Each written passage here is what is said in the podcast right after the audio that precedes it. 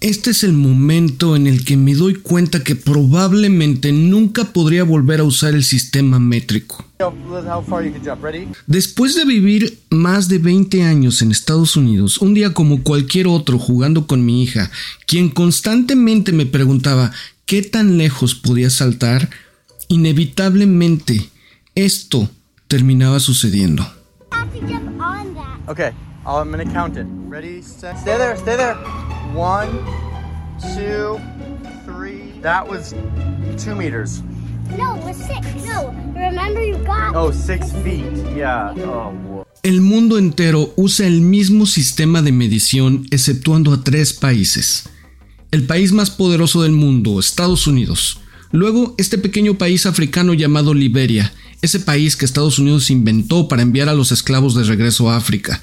Pero esto no se lo digas a nadie. Es una situación muy extraña e inconveniente y en otra ocasión tocaré ese tema. Por último, este bello país de Myanmar, un país del sudeste asiático que solía llamarse Birmania. Y de verdad, no se ven muchos mapas como estos donde todo el mundo es de un color y tres países únicamente de un color distinto.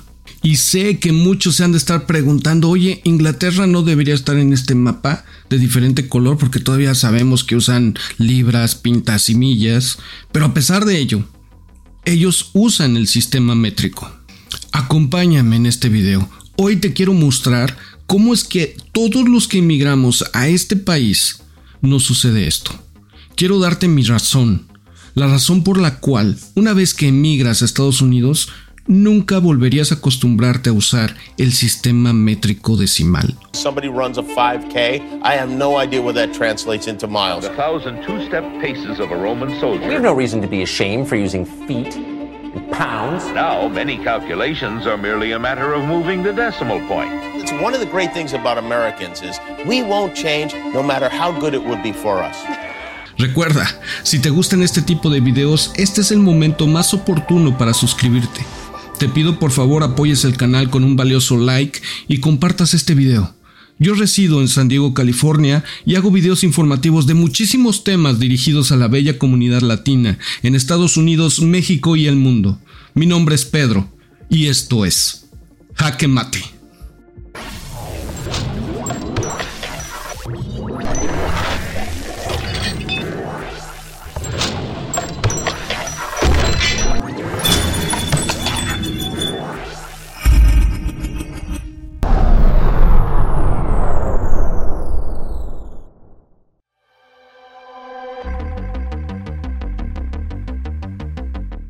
Desde el principio de la humanidad lo que siempre medíamos los seres humanos era el tiempo. Y cuando piensas en el tiempo, en cómo medirlo, piensas en la posición del Sol, la posición de la Luna, de las estrellas, etc. Esto era mucho muy fácil y mucho muy conveniente, porque todos mirábamos hacia el mismo cielo para medir el tiempo. Nuestro cielo nocturno o nuestro cielo diurno hace exactamente lo mismo todos los días y todas las noches es un sistema súper confiable y súper infalible.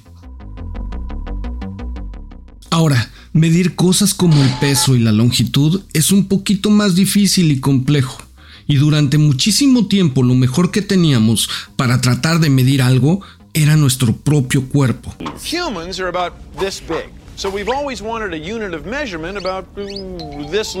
Fíjate, la unidad de medida más antigua que se conoce es el codo cubit en inglés, que era básicamente la longitud del antebrazo. Algo no muy preciso porque todos tenemos antebrazos de diferentes tamaños, pero servía para algo. O eso se dice. Se dice por lo menos que sirvió para la construcción de las pirámides gigantes de Egipto o el arca de Noé que tenía 300 de estos antebrazos.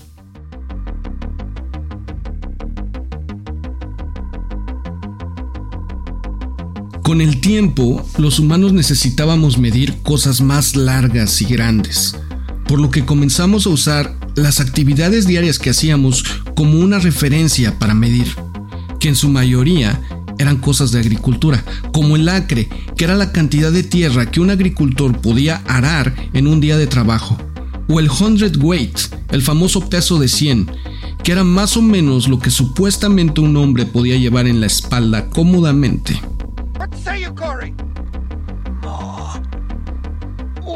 Y así pasó el tiempo con todos estos intentos por medir las cosas hasta que para el siglo XVI había más o menos ya un millón de formas distintas para medir y pesar las cosas. Una muy común usada era el pie, donde se usa precisamente el pie humano. Luego salió la pulgada, que durante el siglo XII se decretó como la medida de tres granos de cebada puestos en línea.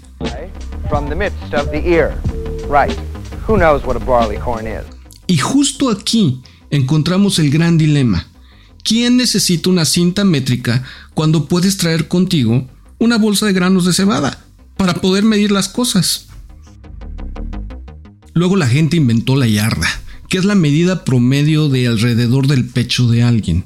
Al poco rato, todas estas medidas tan singulares, el rey Henry de Inglaterra dijo, necesitamos estandarizar la yarda, usando mi cuerpo como modelo. Y por un tiempo en Inglaterra, el cuerpo del rey se usó para estandarizar todas las medidas como la longitud desde la nariz hasta el pulgar o la longitud de su brazo, para que esa fuera la medida oficial de la yarda. Esto dio comienzo al nuevo sistema imperial. Al poco rato de todo esto se creó la milla. ¿Sabes qué es la milla? La milla era la distancia recorrida por los soldados romanos caminando mil pasos. Luego de alguna manera descubrieron que la milla era aproximadamente 8 furlongs. ¿Sabes qué es un furlong? Un furlong es la distancia que pueden trabajar y jalar cosas los bueyes en los arados sin descansar. Después, la libra se definió como el peso de 7000 granos de cebada en un recipiente. 6988. ¿Qué le pasa a esta gente? Todas estas unidades de medida son totalmente inconsistentes y nada prácticas. 6999. Es una locura, ¿verdad? Pues en eso está basado nuestro sistema de medición actual en Estados Unidos. Y mientras todo esto sucedía en Inglaterra y Europa a finales del siglo XVI, en Francia la gente lidiaba con su propia locura. Empezaba el movimiento de la Ilustración el cual definía el uso de la razón y la lógica como medio de conocimiento.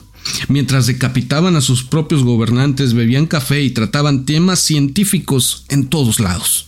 Fíjate, en este movimiento la gente de Francia quería cambiar casi todo, y los sistemas de medición nunca estuvieron en los planes durante este periodo llamado de la Ilustración. Pero un buen día se preguntaron, ¿por qué diablos estamos usando nuestros antebrazos para medir las cosas? Necesitamos algo más preciso, más científico, no como los granos de cebada y los antebrazos, algo que pudieran vincular con un nuevo sistema de medición.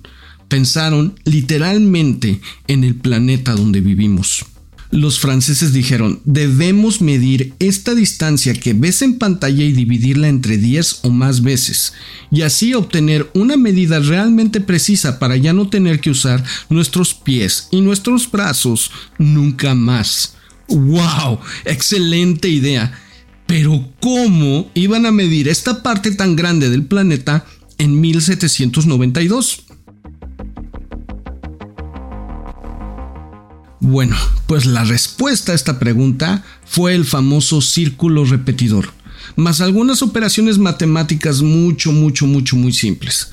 Así que estos dos astrónomos franceses salen al campo francés en busca de lugares altos, montes, montañas, colinas, torres de castillo y buscan a través de este pequeño y elegante telescopio y empiezan a medir los ángulos entre dos puntos a la distancia.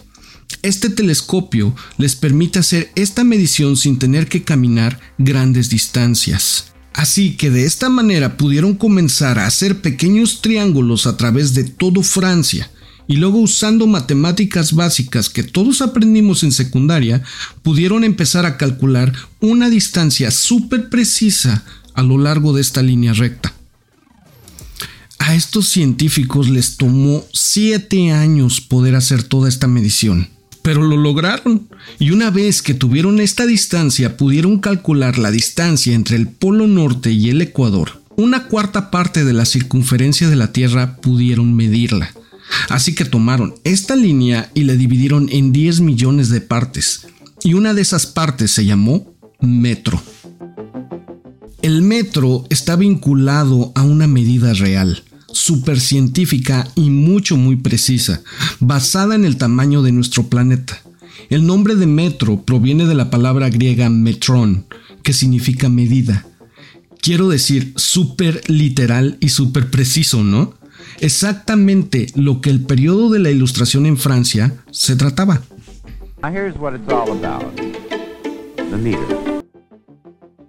Así que de esta manera ahora tenemos el metro y si lo divides entre 100 unidades más pequeñas tienes el centímetro, si lo divides entre 1000 tienes el milímetro y si juntas 1000 metros tendrías un kilómetro.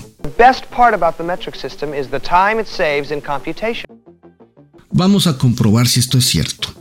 Esta medida que fueron 10 millones de estos nuevos metros divididos entre 1000 obtienes 10.000 kilómetros. Y si una cuarta parte de la Tierra obtienes 10.000 kilómetros, quiere decir que la circunferencia de la Tierra es de 40.000 kilómetros. Pero busqué en Google la circunferencia de la Tierra, ups, esta está en millas, en kilómetros, y sobran 75 kilómetros. Pues resulta que uno de estos científicos franceses cometió un pequeño error en sus cálculos haciendo que el metro al final fuera de unos 0,2 milímetros más corto de lo que debería de ser. Este científico descubrió su error al momento, pero no quiso decirle a nadie, porque el apoyo para este nuevo sistema era muy tenue en ese entonces. Nadie creía en él y no quería que nadie dudara o que tuviera mucho escepticismo. I mean, se tardaron siete años. Y aquí es donde descubrí que entonces el sistema métrico no era tan perfecto. Fíjate en esto, encontrar la medida del metro fue la parte más difícil de todas. Y ahora que lo tenían, se pudo crear un sistema basado exclusivamente en esta medida. Ya que tenían la medida del metro, se dedicaron a sacar una medida precisa para el volumen. Ok, construyamos hipotéticamente un cubo de 10 centímetros de cada lado lo llenas con líquido y tenemos un litro. Y de ahí podemos hacer lo mismo que hicimos con el metro, centilitros, kilolitros, etc. Todo es en decenas, lo que hace que sea muchísimo más fácil convertir entre todas las medidas diferentes. Desde luego, mucho más fácil que con los granos de cebada, obviamente. ¿Y por qué de cebada? El mundo nunca lo sabrá, pero esa era la medida. Bueno, ahora que tenemos un litro, usaron esto para hacer una medida de masa de peso. ¿Y cómo lo hicieron? Pues muy fácil. Llenas el litro de agua y tienes un kilogramo. Lo divides entre mil y tienes un gramo. Sumas mil kilogramos y tienes una tonelada métrica. Es muy simple. Decenas, centenas y miles. Lo más sencillo del mundo. Here's why the metric system is the best system of measurement. Here's one litre. It weighs exactly one kilo, and if we turned it into a cube, it would take up a space of exactly 10 by 10 by 10 centimetres. If we placed it in a freezer, it would freeze at exactly 0 Celsius. And if we poured it into a kettle, it would boil at exactly 100 degrees. In the metric system, everything about this litre of water just makes sense. Ya para este momento la humanidad tenía unidades científicas y estandarizadas, perfectas e infalibles, basadas en nuestro propio planeta, en conceptos y medidas exactas. Todos los franceses estaban felices y felicitándose entre ellos, tomando café todos los días, y pensaron, ¿cómo debemos llamarlo? Y se decidieron por el sistema métrico.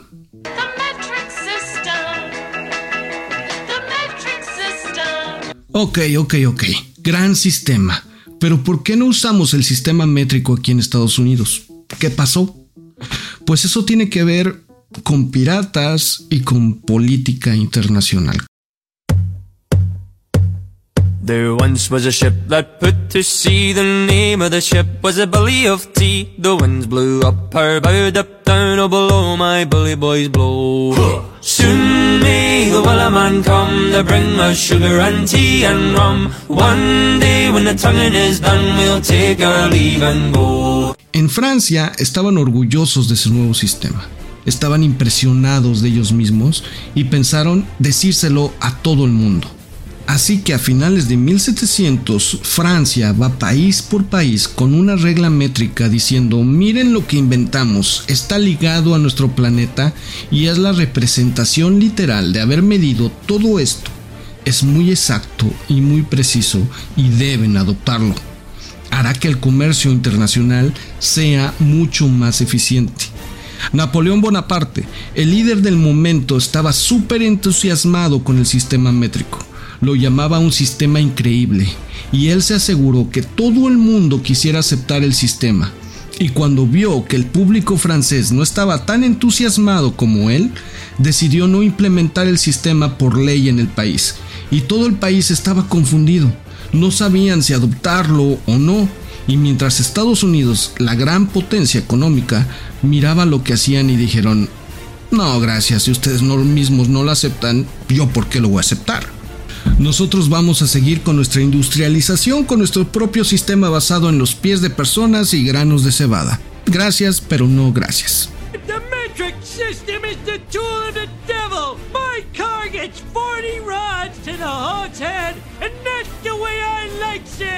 Al poco rato, Francia adopta definitivamente el sistema métrico y vende exitosamente el sistema no solo a su población, sino al mundo entero como si dijeran, amigos, mandamos dos científicos con su propio telescopio por siete años para esto. Créanme, ustedes no querrán hacer esto por su cuenta. Es mucho, muy difícil. Adopta el sistema. Al principio fue difícil que la gente lo aceptara, pero finalmente lo hicieron. Comenzaron con Bélgica, los Países Bajos, Luxemburgo, después Argelia, una colonia francesa, y luego en tan solo 20 años el sistema métrico se expandió a más países porque se dieron cuenta de lo racional que era, pero en parte también porque en Europa, en esos momentos, estaba empezando a apoderarse del mundo, aportando sus valores, sus idiomas y sus sistemas por todas partes del mundo. Esto por la fuerza. Así es, el colonialismo. Creo que haré que aparezca de ahora en adelante en todos mis videos. Me fascina ese tema. Pero ok, ¿qué pasó en Estados Unidos? Francia tenía algunos problemas con los Estados Unidos para este punto de la historia. Era una historia muy diferente a la que estoy contando hoy y no voy a tocar ese tema en este momento. Pero lo importante a saber es que Estados Unidos quedó extrañamente en medio de este romance de amigos y enemigos que salió mal entre Francia e Inglaterra. Así que al principio Estados Unidos no fue invitado al círculo de países para implementar el sistema métrico. Pero a medida que el mundo lo adoptaba, Francia finalmente decide enviar a alguien para entregar este sistema. Un prototipo del todopoderoso y ultralógico, el kilogramo invitando a los Estados Unidos a unirse al resto del mundo en esta revolución en el ámbito de las mediciones. Había esperanzas de que Estados Unidos adoptara el sistema métrico. Mientras este barco francés navegaba por el Atlántico con el kilogramo a bordo, una tormenta lo hace cambiar su curso y lo lleva al Caribe, donde se encuentra con un grupo de piratas británicos. Los piratas británicos capturan al emisario de Francia, lo encarcelan e intentan obtener un rescate por él. Al final, terminan matando accidentalmente al emisario francés, pero se dan cuenta que tiene un paquete dirigido al secretario de Estados de Estados Unidos, Thomas Jefferson. Estos piratas británicos pensaron, estamos bien con los Estados Unidos en este momento, así que llevémoslo nosotros mismos a Nueva York y entreguémoslo. Qué curioso, ¿verdad? Son piratas buenos. Pero cuando llegan a Nueva York, Thomas Jefferson ya no es el secretario de Estado. Así que se lo dan a él, que es en este momento el secretario de Estado, Edmund Randolph. Y Randolph dijo, ¿qué es esta cosa? Un extraño paquete color de cobre. Y entonces se lo da a este otro tripeo que simplemente lo guarda en el cajón. Así de simple es. Gracias a la geopolítica y a los piratas, Estados Unidos no tuvo el kilo a tiempo para ser convencido de adoptar el nuevo sistema de medición superlógico de Francia. Por otro lado, Inglaterra también se negó bastante tiempo a usar el sistema métrico, manteniendo el sistema imperial por orden del rey, pero eventualmente lo adoptaron. No al 100%, pero lo adoptaron. Cambiaron muchas cosas del sistema imperial, como lo que aquí llamamos paint, la pinta, que es 25% más grande de lo que es la pinta aquí en Estados Unidos. Súper confuso, ¿va? La misma medida, pero diferente peso. Está mal. Es como tener un sistema de medición altamente ilógico y poco confiable, que incluye pies, tablespoon, o sea, cucharaditas y pintas. Y no fuera lo suficientemente malo, sino que ahora hay dos de ellos que tienen el mismo nombre, pero son diferentes medidas. Lo que es realmente sorprendente es cuando te fijas en el significado de la onza que dice que se usa para definir varias unidades diferentes de masa, peso y volumen. La misma palabra para un montón de cosas diferentes. Una onza en el Reino Unido es una vigésima parte de una pinta imperial. Y eso es un 160 de un galón imperial, lo que son 28.41 mililitros. Por otro lado, una onza en Estados Unidos es un 16 de una pinta líquida estadounidense lo que es un 128avo de un galón estadounidense, que es exactamente 29.5735295625, lo que la hace aproximadamente un 4.80% más grande que una onza líquida imperial utilizada en el Reino Unido. Pero, ¿qué tal si ahora pensamos en la onza de peso, no de volumen como la que viene con los 7000 granos de cebada? Hacen una libra. Y si hay 16 onzas por libra que son aproximadamente 437.5 granos por onza, por e, si quiero convertir la onza de peso a la onza de líquido, solo necesito multiplicar el volumen por 1.043176 veces la densidad del ingrediente o el material que estoy pesando, para que podamos cambiar fácilmente entre la onza de líquido y la onza de peso y la libra con los 7000 granos de cebada y el 16 y los granos son 437.5 más el 16 bueno solo tenemos que convertirlo en Google y ya lo hicimos. Súper fácil. Sí ahí es donde estamos en Estados Unidos. Un total desastre todos los países del mundo adoptaron eventualmente el sistema métrico, exceptuando estos tres países, Estados Unidos, Myanmar y Liberia.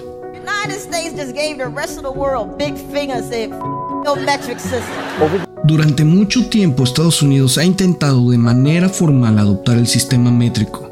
En los años 70 y 80 hubo todos estos debates, es más, hubo juntas creadas por el gobierno para encontrar una manera de migrar al sistema métrico pero con la administración de Ronald Reagan se acabó con todos esos debates debido a todo este asunto de los gastos del gobierno y cosas de esas. Ustedes saben, la austeridad.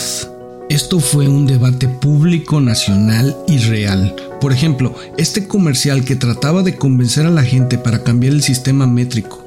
Y por otro lado, en los 80s estaba el grupo Antisistema Métrico.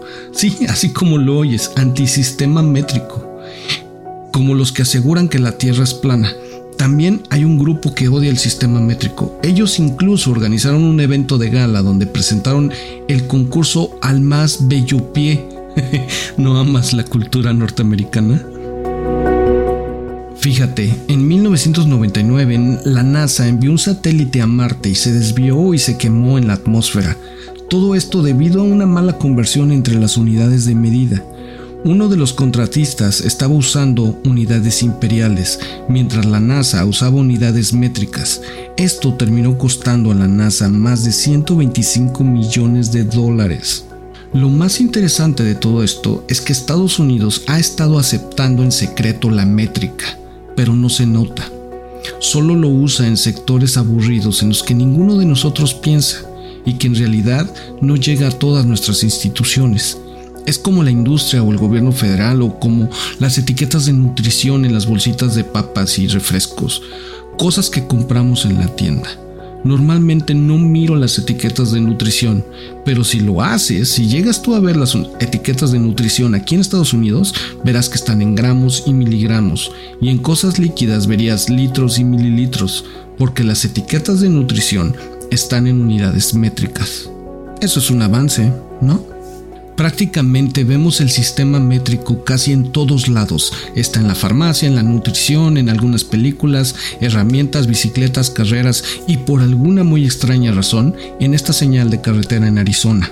Pues a pesar de todos estos esfuerzos, ninguno de ellos ha logrado introducir el sistema métrico en el cerebro de todas las personas con las que tratamos en este país. Esta es la razón por la cual nunca nos acostumbraremos a usar de nuevo el sistema métrico mientras estemos en este país.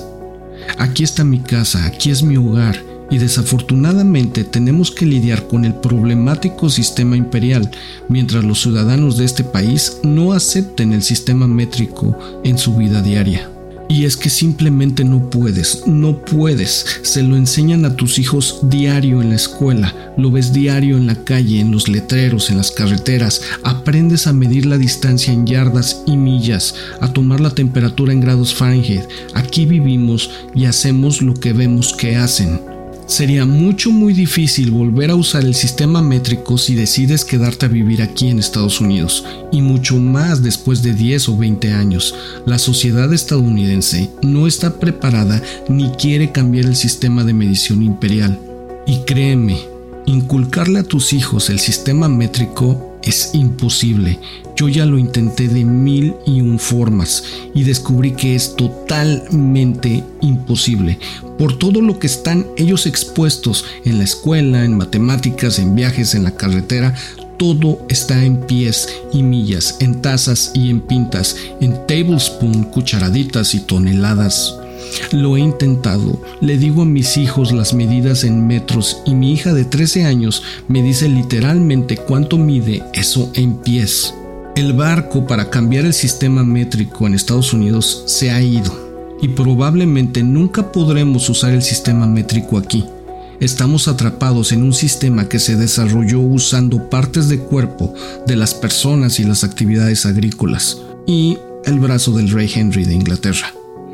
En fin, te agradezco hayas llegado hasta este punto del video. Mi nombre es Pedro y esto es Jaque Mate.